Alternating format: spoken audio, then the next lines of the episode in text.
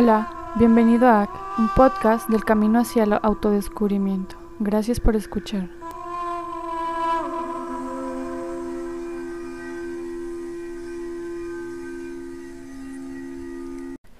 Hola, soy Laura Chávez y esto es AAC. Estoy muy contenta y muy emocionada. Ya es marzo, es mes de la mujer y precisamente por eso me voy a estar enfocando durante estos próximos 30 días al empoderamiento femenino, a educarnos y a conocer más acerca del feminismo, del Día Internacional de la Mujer y todo lo que hay atrás de y alrededor de estos temas.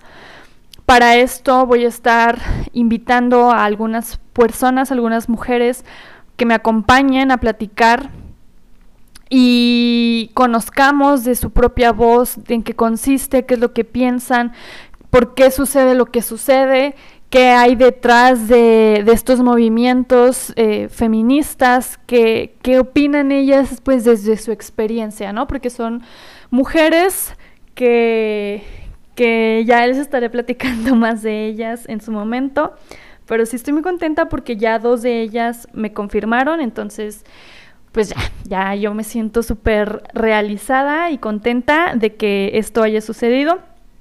Por lo pronto, el día de hoy, yo les quiero dar como una pequeña introducción de lo que es el 8 de marzo, el Día Internacional de la Mujer, o en general, ¿no? De, lo que se va a estar eh, platicando durante este mes. Y va a ser algo así como una pequeña línea del tiempo donde hayan sucedido eh, hechos importantes o de relevancia al tema del feminismo y del Día Internacional de la Mujer. Porque bueno, pues el... Ah, bueno, antes de empezar, quiero que quede claro que si tú como hombre me estás escuchando, gracias y qué chingón, porque también es importante que como hombre te eduques y sepas qué onda con todo esto y no te quedes nada más con estas ideas que han salido últimamente de feminazis y la chingada, ¿no? Neta, es algo súper importante que como hombre también conozcas y, sepas de qué va y, y de qué trata y cómo puedes tú apoyar estos movimientos. Porque también tienes una responsabilidad social para con las mujeres en, este sentido y por el simple hecho de que tienes madre, ¿no? De que tienes madre, que tienes hermanas, que tienes amigas, que tienes abuelas. Entonces, claro que te incumben estos temas y claro que debes conocer acerca de ellos. Entonces, bueno, ahora sí, vamos a empezar. Y bueno, detrás del 8 de marzo está una celebración de los derechos conquistados por las mujeres en todos los ámbitos, pero también es una conmemoración a la larga historia de luchas y sacrificios que se han hecho de muchas mujeres para poder lograr la conquista de estos derechos. Hace más de 100 años que, que se celebra y conmemora este día y en la actualidad es un día en el que se organizan marchas y manifestaciones alrededor de todo el mundo para denunciar todos aquellos delitos y todas aquellas cosas que no, que no se han logrado, ¿no? Y protestar en contra de todo el machismo, eh, la inseguridad, la falta de equidad eh, de género y todas, todas las mierdas que pasan y nos suceden a nosotras como mujeres.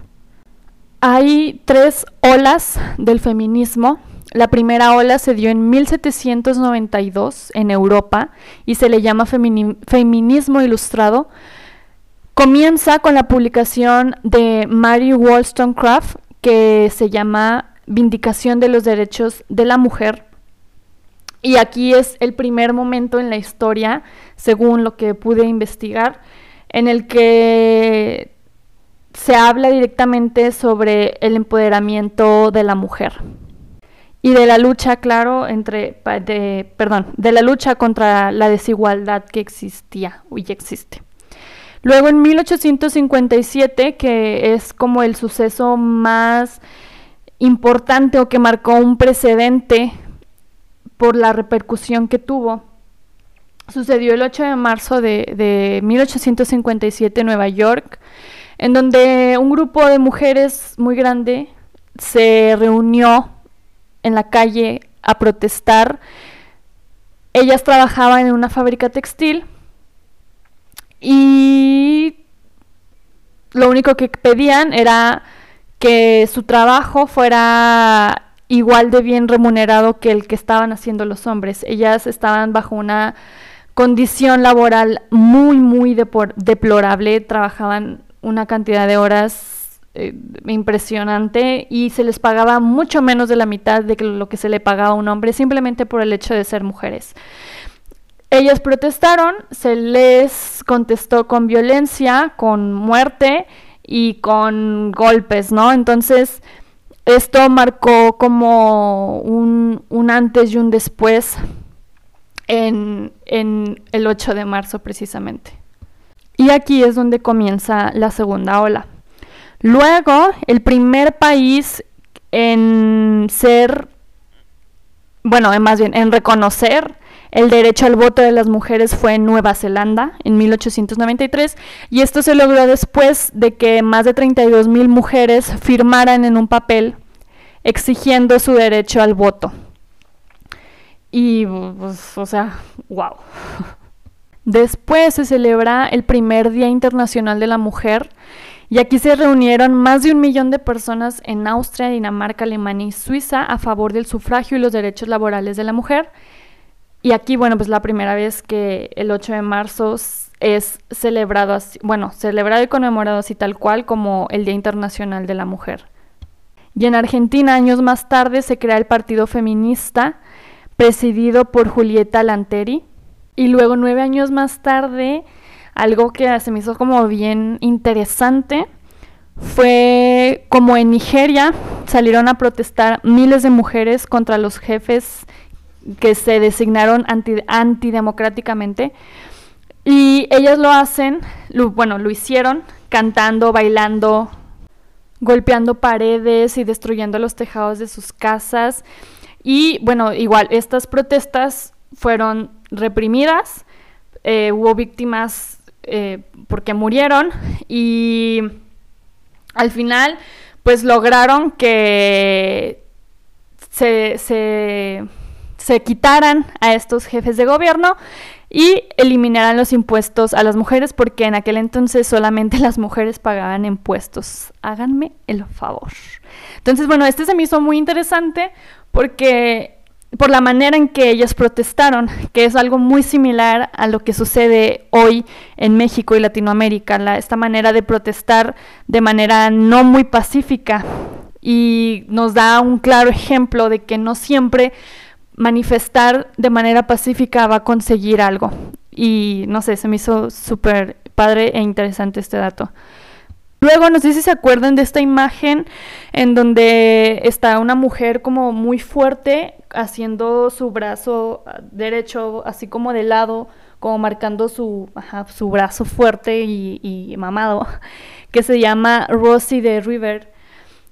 Bueno, no sé si lo describí bien, yo sé que si lo ven sí lo van a identificar, pero espero que sí con esa mini descripción la, sepan cuál es.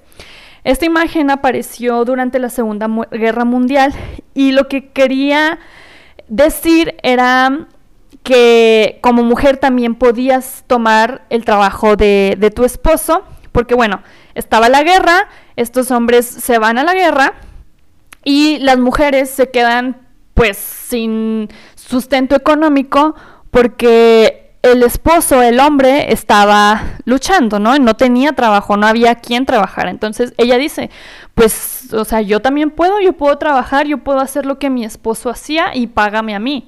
Y las empresas, pues, se rehusaban a hacer esto porque no era normal que una mujer trabajara ni era bien visto. Entonces sale esta imagen como un icono cultural occidental de las trabajadoras en la guerra se llama Rosy la remachadora y bueno, actualmente es un símbolo del, del empoderamiento de la mujer. También esto, la verdad que no lo sabía y se me hizo súper interesante. Luego en Suecia, en 1947, sucede que es el primer país en legislar la igualdad salarial entre hombres y mujeres, también un súper mega paso. Luego, en 1948, la Declaración Universal de Derechos Humanos define por primera vez en la historia los derechos básicos y las libertades fundamentales que deben disfrutar todos los seres humanos, hombres y mujeres, por igual.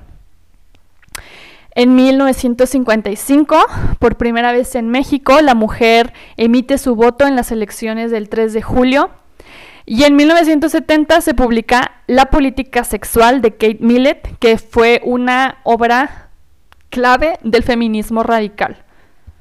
Que también de eso vamos a estar hablando ya con, con nuestras invitadas. Ay, disculpen a mi perro ladrar. Para 1975 suceden dos cosas bien importantes. Ya había cuatro mujeres como jefas de Estado de Gobierno liderando un país cosa que no ha sucedido en México ni en Estados Unidos. Eh, y la otra es que la ONU reconoció el día de manera oficial, el Día Internacional de la Mujer, de manera pues oficial. Luego en 1992 comienza la tercera ola con la publicación del manifiesto Becoming the Tide Wave que eh, Rebecca Walker escribe, escribió, perdón, en donde se abre una etapa de feminismos en plural que tiene en cuenta la diversidad sexual, el ecofeminismo y las diferentes realidades culturales de las mujeres alrededor del mundo. Algo también bien importante que pasa en el 2009 y, marca un antes y un después en la lucha contra los feminicidios de Ciudad Juárez, que fue la sentencia de Campo Algodonero en donde la Corte Interamericana de los Derechos Humanos condena la negligencia de las autoridades locales y obliga al Estado mexicano a pedir perdón públicamente a los familiares de las víctimas y crear un procedimiento especial para facilitar la investigación de los asesinatos de mujeres. En, en, 2018 ya se encontraban 19 mujeres como jefas de Estado o de gobierno liderando su país en 2020, bueno, 2019 y 2020 ha habido un montón de manifestaciones, de luchas, de protestas, alzando la voz por las mujeres desaparecidas, por las mujeres que, que han perdido la vida tratando de validar sus derechos. Se han creado himnos, eh, se han legislado eh, aprobado, perdón, varias leyes, que es la ley Olimpia y la ley Ingrid aquí en México, la ley eh, a, favor del aborto también se, se aprobó en, en, Argentina, lo cual se me hace pues bien padre, bien interesante cómo después de muchos años pues se, se, se logró todo esto. Y también, o sea, de todo esto vamos a estar hablando mucho más a fondo a través de los otros episodios donde van a estar las invitadas. Actualmente, pues, el papel de los que tienen los medios y las redes sociales es fundamental para cambiar todos estos estereotipos que existen y hacer crecer o, ajá, bueno, sí, pues engrandecer y hacer crecer todo este tipo de movimientos, de luchas. Es mucho más fácil hoy en día dar a conocer el punto de vista, ya sea patriarcal o no, y, y si estás en favor o en contra, pero pues, en fin, lo importante es educarnos y aprender a escuchar y respetar lo que todos tenemos que decir. Hay mucho, mucho, mucho que saber, mucho que conocer, mucho que aprender acerca de todos estos temas. Yo por aquí eh, voy a estar subiendo, ¿no? Como todo ese tipo de información. También a través de, la, de Instagram, ac.podcast, síganme por allá. Y bueno, feliz, emocionada, contenta de las invitadas que se vienen Te invito a que los escuches, que invites a más personas a escucharlo. Yo antes de irme te dejo con esta frase de Malala, que es una activista pakistaní. Hay un documental muy chido sobre ella en Netflix, búscalo. Y dice, bueno, es documental y creo que hay una película también. Bueno, dice, debemos decirles a nuestras jóvenes que sus voces son importantes. Y yo creo que no tengo mucho más que agregar.